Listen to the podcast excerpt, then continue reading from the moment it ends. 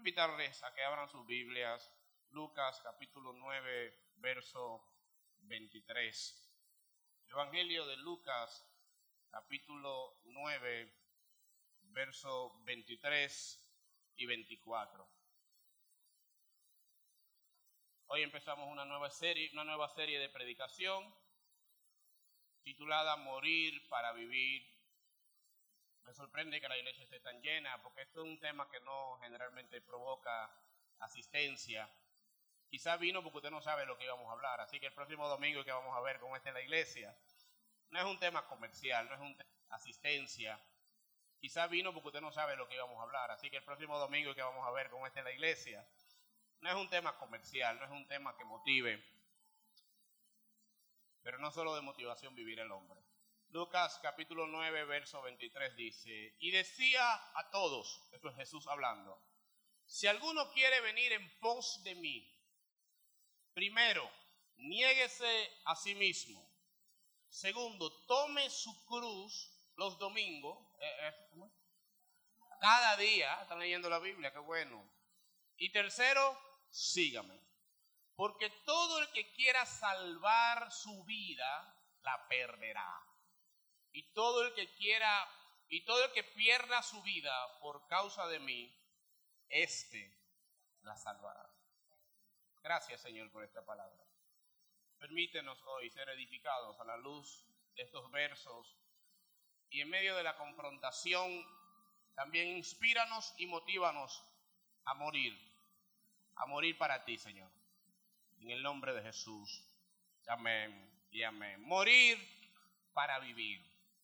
El ministerio de Cristo estaba perdiendo popularidad. La gente se le estaba yendo. De repente, tenía mucha gente, miles de gente. Y de momento la gente empieza a irse y el encargado de estadística, de los números, le dice Señor, Señor, la gente se está yendo. Cualquier líder hubiese consultado un equipo de publicidad. Mi sueño siempre ha sido trabajar, y alguna vez quizás lo haga, en, el, en esa área de recursos humanos en la empresa. Y me encanta ese tema de marketing. Y cualquier líder hubiese consultado por qué se nos está yendo la gente. Y hace un FODA. ¿Todavía se hace el FODA? ¿Todavía existe eso? Me lo dieron allá en la universidad hace como 10 años. Todavía, no, no, no, no han cambiado esos términos. Un FODA, fortaleza, oportunidades, debilidades. Mira, mira Moisés, Moisés, eh, Moisés, dilo, dilo tú las cuatro, Moisés. Fortaleza, Aleluya, Moisés, caramba. Entonces, cualquier líder hace un foda, cualquier líder investiga, ¿por qué se está yendo la gente? ¿Por qué no están viniendo?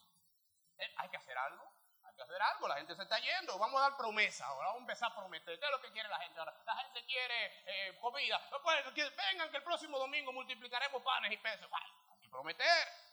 No, no, no, no, no, hay comida, eh, vamos, a ser, vamos a ser líderes. Entonces, vamos a un, un, curso de líderes y a todo el mundo le vamos a dar un cargo, porque a la gente le gustan los cargos, los sitios. Entonces, eh, tú vas a ser eh, el tesorero, tú vas a auxiliar de tesorero, tú supervisor de tesorero, tú vas a auditar al tesorero y tú empiezas a repartir cargos para que se animen. Porque no hay una cosa que motive a una gente que te un cargo. No, no, no, no, pero vamos a, a dar milagros gente le encanta los milagros. Tú anuncia eh, semana de estudio bíblico, la iglesia vacía, semana de milagros. Viene el cojo, viene el enfermo, viene el tuerto y el curioso a ver qué es lo que va a pasar. Y se llena. Entonces vamos a hacernos, bueno, vamos a sesión de liberación. Vamos a liberar gente en grupo ahora. Yo vi por ahí un sacerdote que hacía exorcismo por Facebook por, FaceTime. Vamos a liberar endemoniado. Venga, un dos por uno. Si usted tiene dos demonios por el precio de uno, se lo sacamos. Eh, no, eso no funciona. Pues vamos a, hacer parábolas más bonitas, más cortas. Esa parábola de Jesús tan rara. O vamos a hacer chistes. Vamos a hacer una dinámica de stand-up comedy antes de, las reuniones para ver. Cualquier gente se hubiese sentado con Jesús y le hubiese dado una serie de estrategias para que no se vaya la gente. Porque se estaban yendo. Pero Jesús era experto desbaratando grupos. O sea, se está yendo la gente y le dan una oportunidad a Jesús. Señor, te vamos a dar cinco minutos porque no hay mucho tiempo y la gente se está yendo. Y viene Jesús, está bien, está bien, con cinco minutos yo tengo. Pueblo, si alguno quiere venir en pos de mí, la gente que estaba devolviendo, ay, eh, espérate. Tome su cruz cada día, niéguese a sí mismo y muéranse. Yo me imagino a Pedro, no, Pedro no, me imagino a Judas que era el tesorero, como que, hermano. Nosotros teníamos que pagar la renta este mes. Yo estaba pensando con esa ofrenda de esa multitud. Y viene Jesús sale con eso. Jesús era experto desbaratando grupos. En una ocasión viene alguien y le dice, Señor, quiero seguirte. Mire, si usted viene a mí después del culto y me dice, Pastor, quiero seguirlo. Yo le digo, mira, miércoles y domingo estamos aquí. En Instagram soy Ricky Hell, en Facebook. Jesús, ¿saben qué le dijo? Las zorras tienen guaridas. Las aves tienen nido. Yo no tengo ni dónde dormir. Quiero seguirte. Mira, mi nombre se escribe tan raro que tú ni me vas a conseguir. Es como que yo le diga así a una gente. O sea, no, ¿para qué te me va a seguir? Eso fue lo que dijo Jesús. No me siga porque yo ni tengo para dónde coger. Lo desmotivó. Mata pasiones, le dicen en Venezuela eso. ¿Sí o no? ¿Eh? ¿Así? ¿Se me olvidó? Mata pasiones. Después viene otro y le dice, Señor, quiero seguirte, pero primero déjame enterrar a mi padre. Jesús le dice, de una forma tan cordial y tan dulce, deja que los muertos entierren a sus muertos. Para que nadie se asuste por si hay un nuevo creyente. A ese hombre no se le había muerto el papá todavía. Los judíos, cuando el primogénito, el primer hijo de la casa, se iba de la casa, debía esperar que el padre repartiera la herencia. Y que después que repartiera la herencia, porque ya estaba muriendo, estaba enfermo, entonces él tenía asegurado un año que sea de dinero y podía irse a hacer su vida. Este hombre está diciendo al Señor, Señor, mira, déjame a mi papá, aunque sea tosa, para yo saber que se está muriendo, le reparta la herencia y luego con mi dinerito asegurado te puedo seguir, porque ya que tú no me estás ofreciendo nada, yo necesito un colchón. Y Jesús le dice, si tú no me estás pensando eso, que los muertos se encarguen de su muerte. Aquí no me interesa gente que quiera asegurarlo todo para seguirme. Le mató el sueño.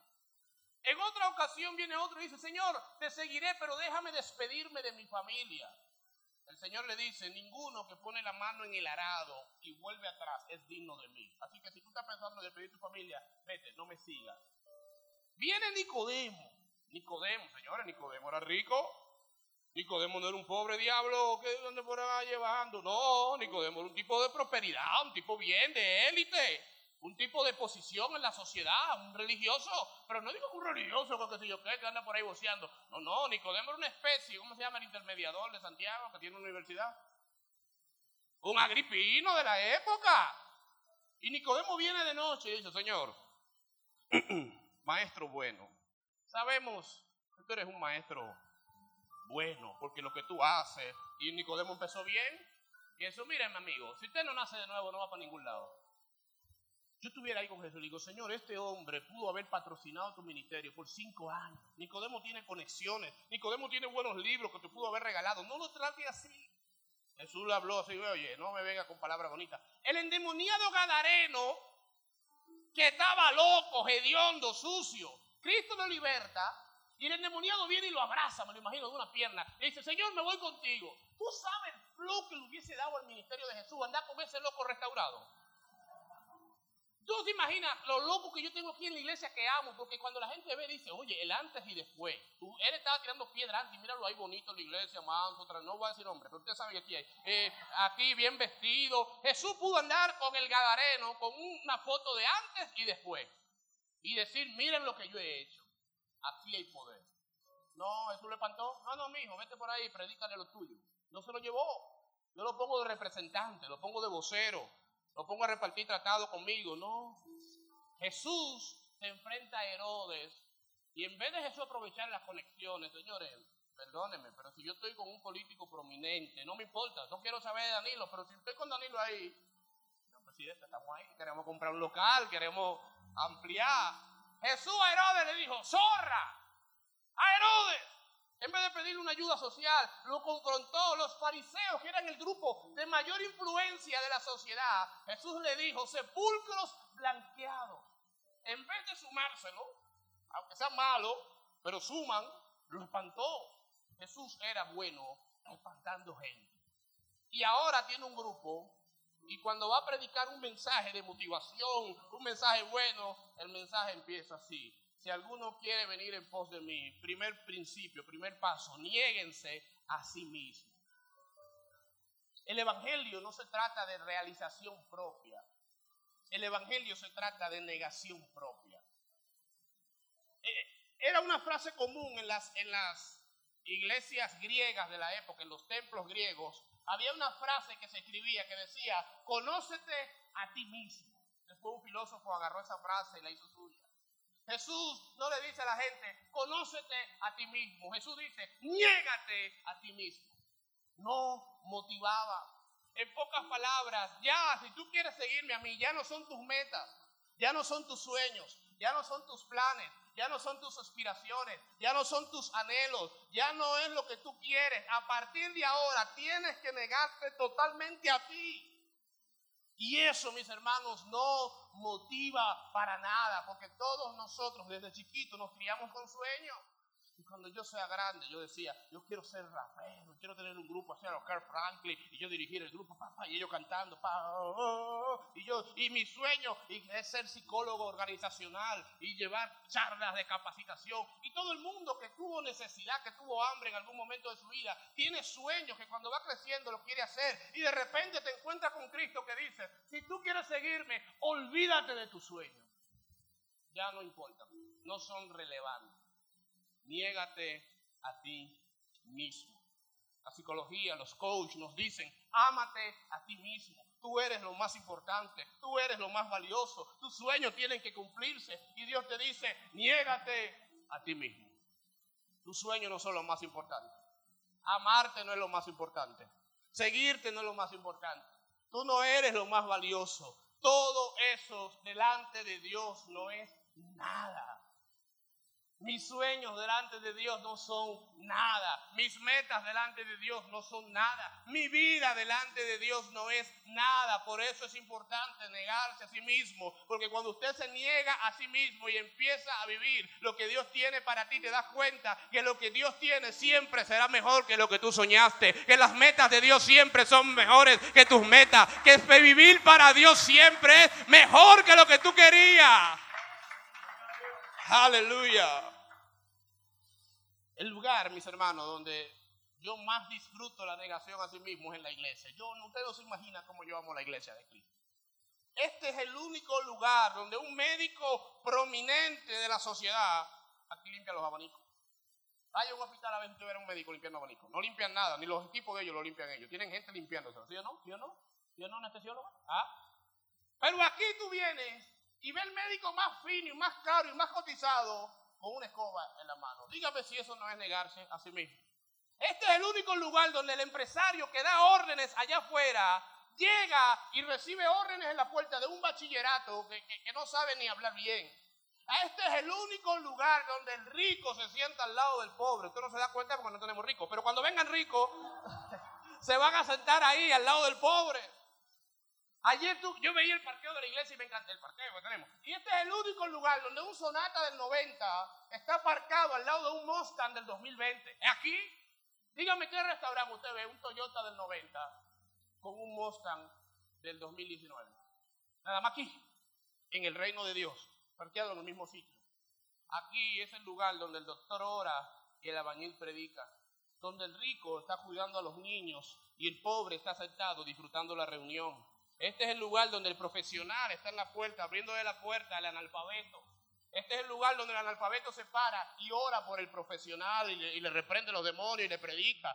¿Por qué? Porque si nosotros somos nuestros títulos y somos nuestras clases sociales y somos nuestros ahorros, una vez llegamos a Cristo, todo eso se niega, porque aquí lo único importante es la vida de Cristo en nosotros. No es lo que yo tengo, no es lo que yo soy, es lo que Él es en mí. Aleluya. Eso es lo que importa, la vida de Cristo. Puede tener el tinte Big 19, que sé yo cuánto. Y puede a lo mejor tener los cabellos así, cacata, cacatú, negro, como una araña. No sé si las arañas son negras, pero negro. Y son dos personas que tienen la vida de Cristo. Puede ser el gerente de banco y puede ser el mensajero del banco. Y aquí estamos constantemente negándonos a nosotros mismos somos las mismas cosas. Porque aquí el prominente y el valioso es el Señor. Niégate a ti mismo. Esto no motiva, no es comercial, pero es la esencia del Evangelio. Sin Cristo somos nada y en Cristo lo somos todo. Lo segundo que Cristo le dice a ellos después de que nieguense a sí mismos, le dicen, tomen su cruz cada día. Pero esto hay que entenderlo en el contexto. Esta, no es, esta es la era post Constantino. Es decir, Después de Constantino, la cruz se convirtió en un símbolo de victoria. Constantino fue el famoso emperador aquel que legalizó el cristianismo. El cristianismo era ilegal, era prohibido. Las iglesias se reunían en catacumbas, se reunían en perseguidas, secretas. Usted no podía decir que era cristiano. Y Constantino fue aquel que se convirtió, de acuerdo a un sueño, y que a partir de ese sueño él dijo, el cristianismo está eh, permitido y todos tienen que ser cristianos. Y pongamos una cruz en todos los sitios. Y la gente tiene que adorar a la cruz. Y los ejércitos andaban con una cruz. Después de Constantino, una cruz es un emblema hermoso. Hacen joyas con cruces. Aquí debe haber gente con cadena, con cruz, con quillo, con cruz. Hay iglesias que tienen una cruz grandísima. Después de Constantino, las cruces son símbolos respetados. Pero cuando Cristo está predicando, Constantino no había ni nacido, no existía. Cuando Cristo está hablando, la cruz solamente significaba una sola cosa, tortura, humillación, muerte, vergüenza. La cruz era decirle a una gente, toma tu cruz y sígueme. Es como decirle a una gente hoy en día, toma una silla eléctrica y sígueme. ¿Cómo usted vería un grupo de gente allá afuera, 15 hombres y 14 mujeres, que todos estén cargando sillas eléctricas y que la reunión de ellos sea basada en una silla eléctrica. O un tres pasitos, un letrero con tres pasitos, sí. Ese es el símbolo de ellos, un veneno. La cruz era el instrumento de muerte, de vergüenza, de tortura. Y todos los días los judíos veían, las personas veían de la época, sentenciados a muerte, cargando una cruz, desnudos camino al Gólgota o camino a algún sitio y ser crucificados en público. La cruz era lo más bajo que había. Y Jesús le dice a ellos, ustedes, hey, ven ese hombre, posiblemente ahí mismo estaba viniendo un hombre con una cruz. El que quiere seguirme a mí, ven ese hombre, tiene que cargar una cruz como él. ¿Quién está diciendo cruz con esto? Le está diciendo, Cristo, perdón, está diciendo, tomar la cruz es una invitación a estar dispuesto a pasar vergüenza por. Tomar la cruz es una invitación a pasar humillación por la causa de Cristo. Si usted vino a la iglesia porque quiere un sitio cool, eh, chévere, me encanta el aire acondicionado, la música, me encantan los chistes y necesito un sitio seguro de aprobación, donde yo me sienta bien, este es el lugar equivocado.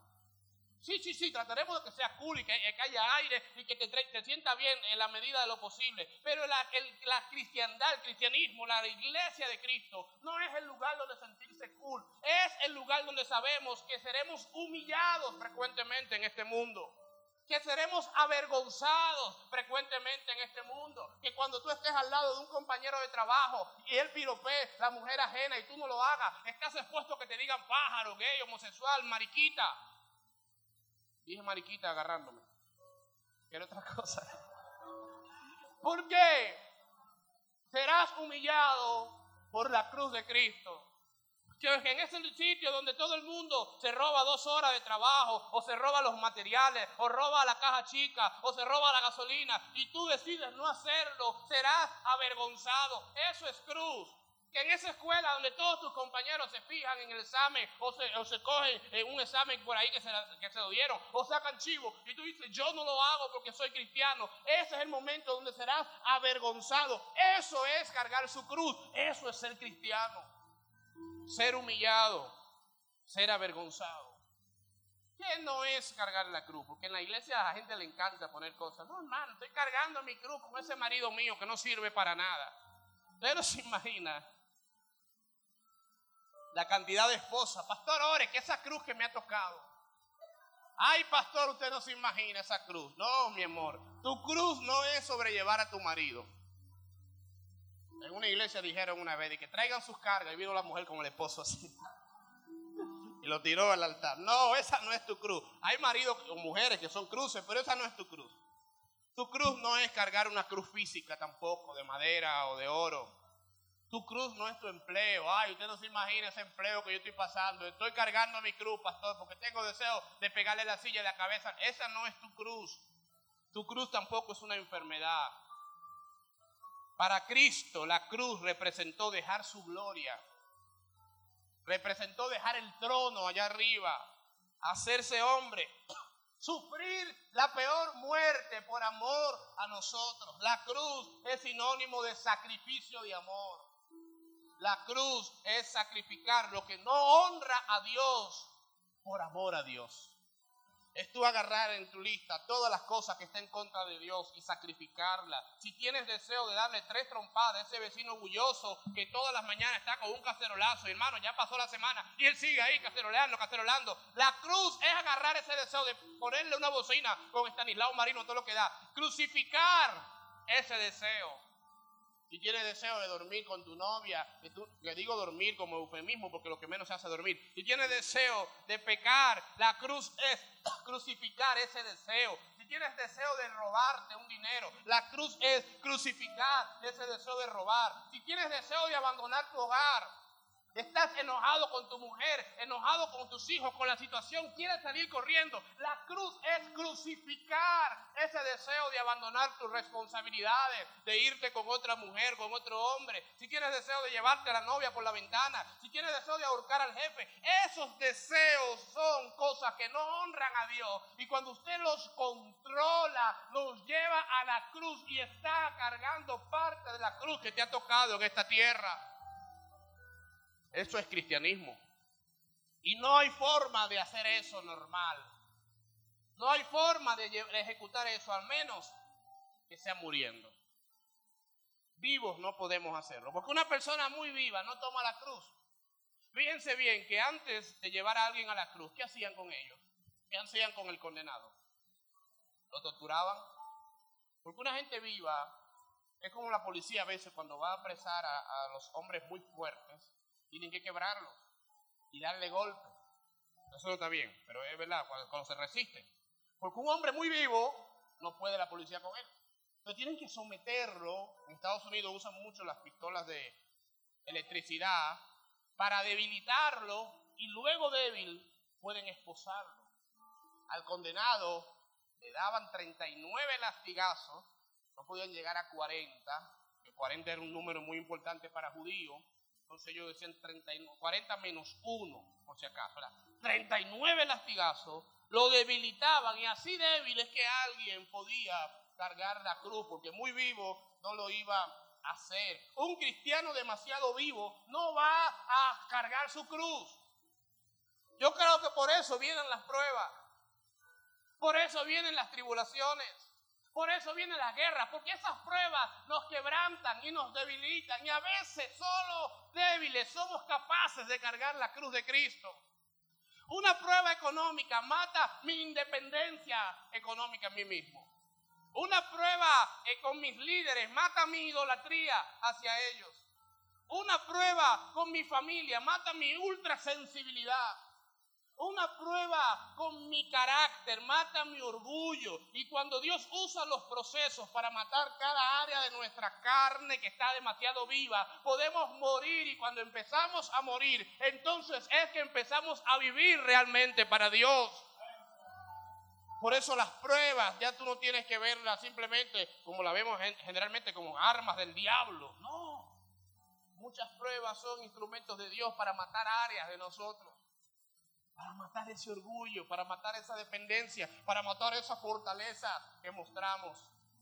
Y una vez muertos, entonces empezamos a vivir. Servir en la puerta o con los niños no te hace ser cristiano, aunque eso es bueno. Orar, leer la Biblia y ayunar no te hace ser cristiano. Hay gente que ora, lee la Biblia y ayuna y no son cristianos, aunque es muy bueno diezmar y ofrendar no te hace ser cristiano, aunque es bueno y necesario. Venir dos veces o tres veces a la reunión en la semana no te hace ser cristiano, aunque todo eso es bueno. Lo que se hace, te hace ser cristiano es morir a ti mismo y ahí parte todo. Si tú sirves en la puerta con los niños sin morir, lo harás para tu gloria. Hay gente que todo lo que hace en la iglesia, por más bien que lo hace, lo hace para su gloria personal, para conseguir aprobación, aceptación, aplauso.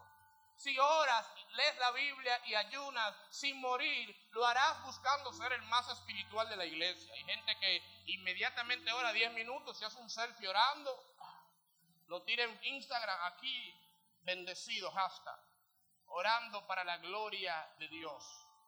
La espiritualidad de él, el único deseo es echar vaina a los demás. Si diezma y ofrenda sin morir, lo harás como un trueque. Te doy para que me des. Y Dios no es ninguna compraventa para hacer trueque con Él. Si viene dos o tres veces a la reunión para sin morir, lo harás como una actividad social. Hay gente que va de lunes a domingo a la iglesia simplemente porque no le gusta estar solo en su casa. Pero cuando tú mueres, todo lo que haces no es para tu gratificación ni para tu gloria, sino para la gloria del Dios a quien tú lo estás haciendo. Por eso hay que morir, porque si morimos, para Él vivimos. Y si vivimos, para Él vivimos también. La gloria siempre será de Él. Aleluya. Pero si no morimos, no vale la pena nada de lo que hagamos. Nada. Dijo Jesús en una parábola, si el grano no cae en tierra y muere primero. No nace. Y muchos de ustedes van a empezar a nacer de verdad a partir de su muerte en Cristo. Porque mientras estuvieron demasiado vivos, haz un recuento, haz una lista. ¿Qué tan bien te fue siendo tan vivo? Piénsalo. Piensa en todo lo que lograste con tu viveza. Piensa en qué emprendiste, en qué, en qué te funcionó siendo tan vivo. Hay gente que ser muy vivo lo único que le trajo es fracaso, dolor, decepción, amargura, problemas. Pero una vez tú decides, ya me rindo, ya yo no puedo más con mi tigueraje, con mi fuerza, con mis dones, con mis habilidades, con mi orgullo. Una vez tú decides rendirte, yo creo, mis hermanos, que en Cristo sucede todo lo contrario que sucede en el boxeo. Cuando en el boxeo un boxeador se rinde, cae derrotado. Cuando en Cristo un hombre y una mujer se rinde, empieza su mayor victoria, empieza su mayor triunfo, empieza su mayor gloria, empieza su mejor historia. Lo mejor comienza cuando alguien se rinde en el Señor. Aleluya, mire, en el mundo rendirse de débiles, en Cristo rendirse de fuertes. En el mundo el que muere perdió. En Cristo, la muerte de Cristo trajo todo. La mayor victoria. Primera de Corintios 13 creo dice, 15. ¿Dónde está, un muerte, tu aguijón? ¿Dónde, oh sepulcro, tu victoria? La mayor victoria nació de una muerte, la de Cristo. Jesús le dice tres cosas para la gran multitud que lo seguía. Primero, niégate a ti mismo. Segundo, toma tu cruz. ¿Cuántos días? No es en Semana Santa nada más es en Navidad, en diciembre, el 25. De los domingos aquí en la iglesia, a las 6.30. Hay gente que es muy buena evangélica los domingos, de 6 a 8. La cruz hay que tomarla allí en la casa cuando tú llegas a las 9 de la noche. La cruz hay que tomarla el lunes a las 9 de la mañana en el trabajo también. La cruz hay que tomarla a las 3 de la tarde en la escuela. Ese es el momento, cada día. Y por último le dice, después que hicieron esas dos cosas, toma tu cruz niégate a ti mismo, entonces sígueme. Yo lo hubiese puesto al revés. Yo le hubiese asegurado que me sigan. Síganme todo.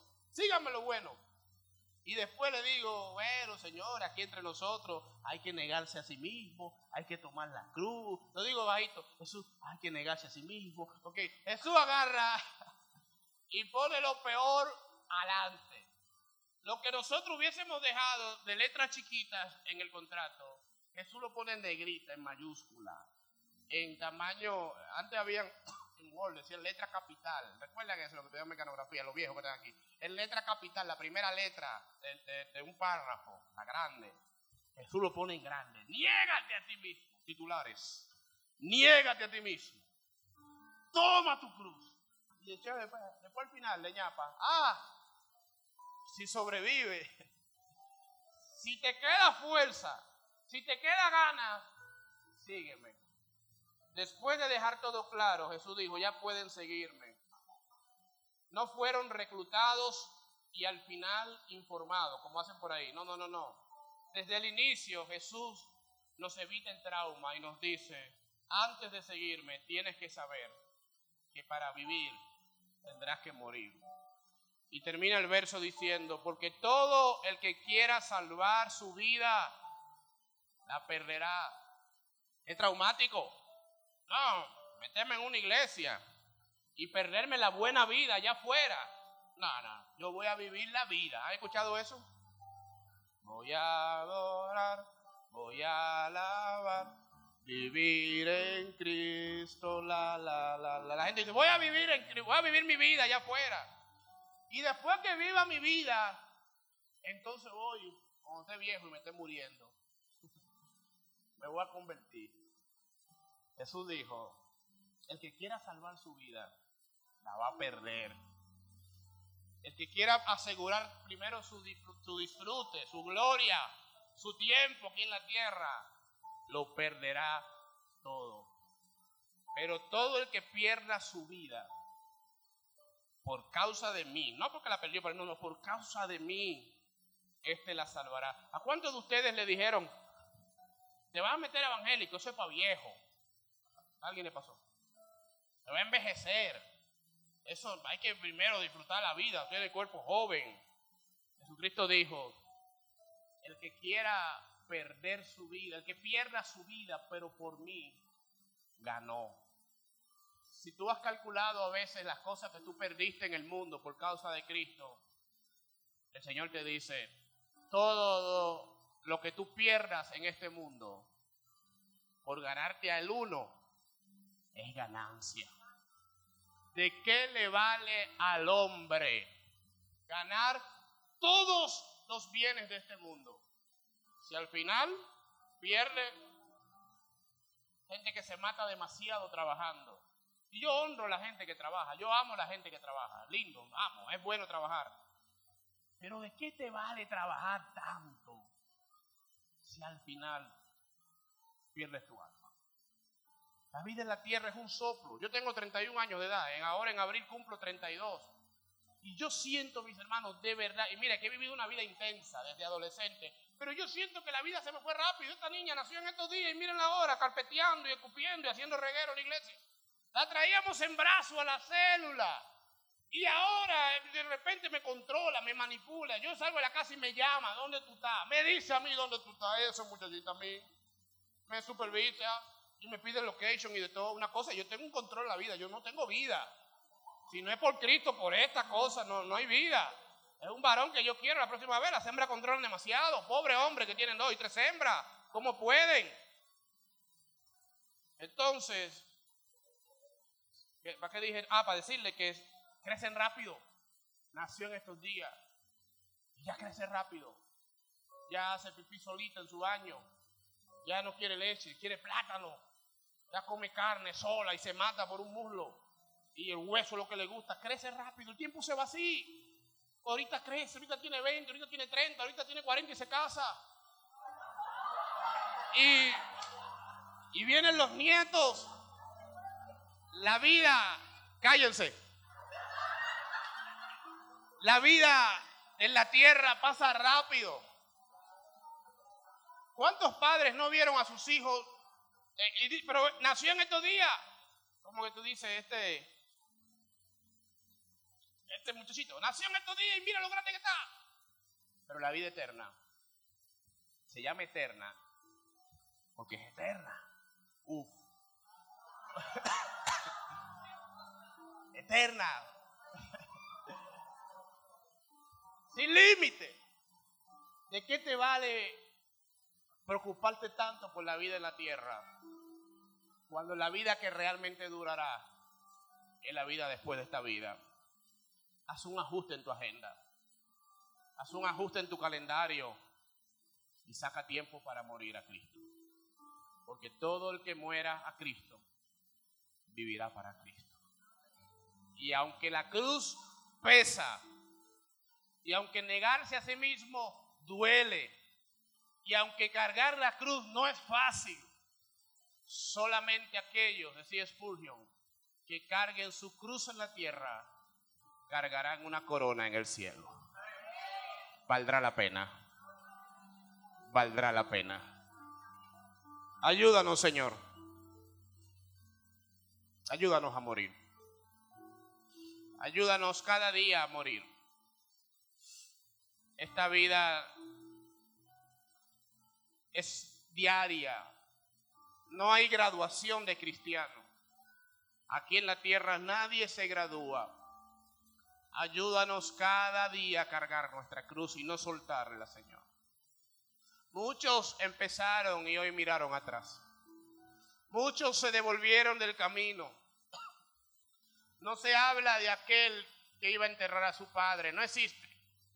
No se habla de aquel que cogió miedo a que tú no tenías lugar ni guarida. Ni siquiera se vuelve a mencionar a Nicodemo en el Nuevo Testamento. Muchos, Señor, cogieron miedo al precio.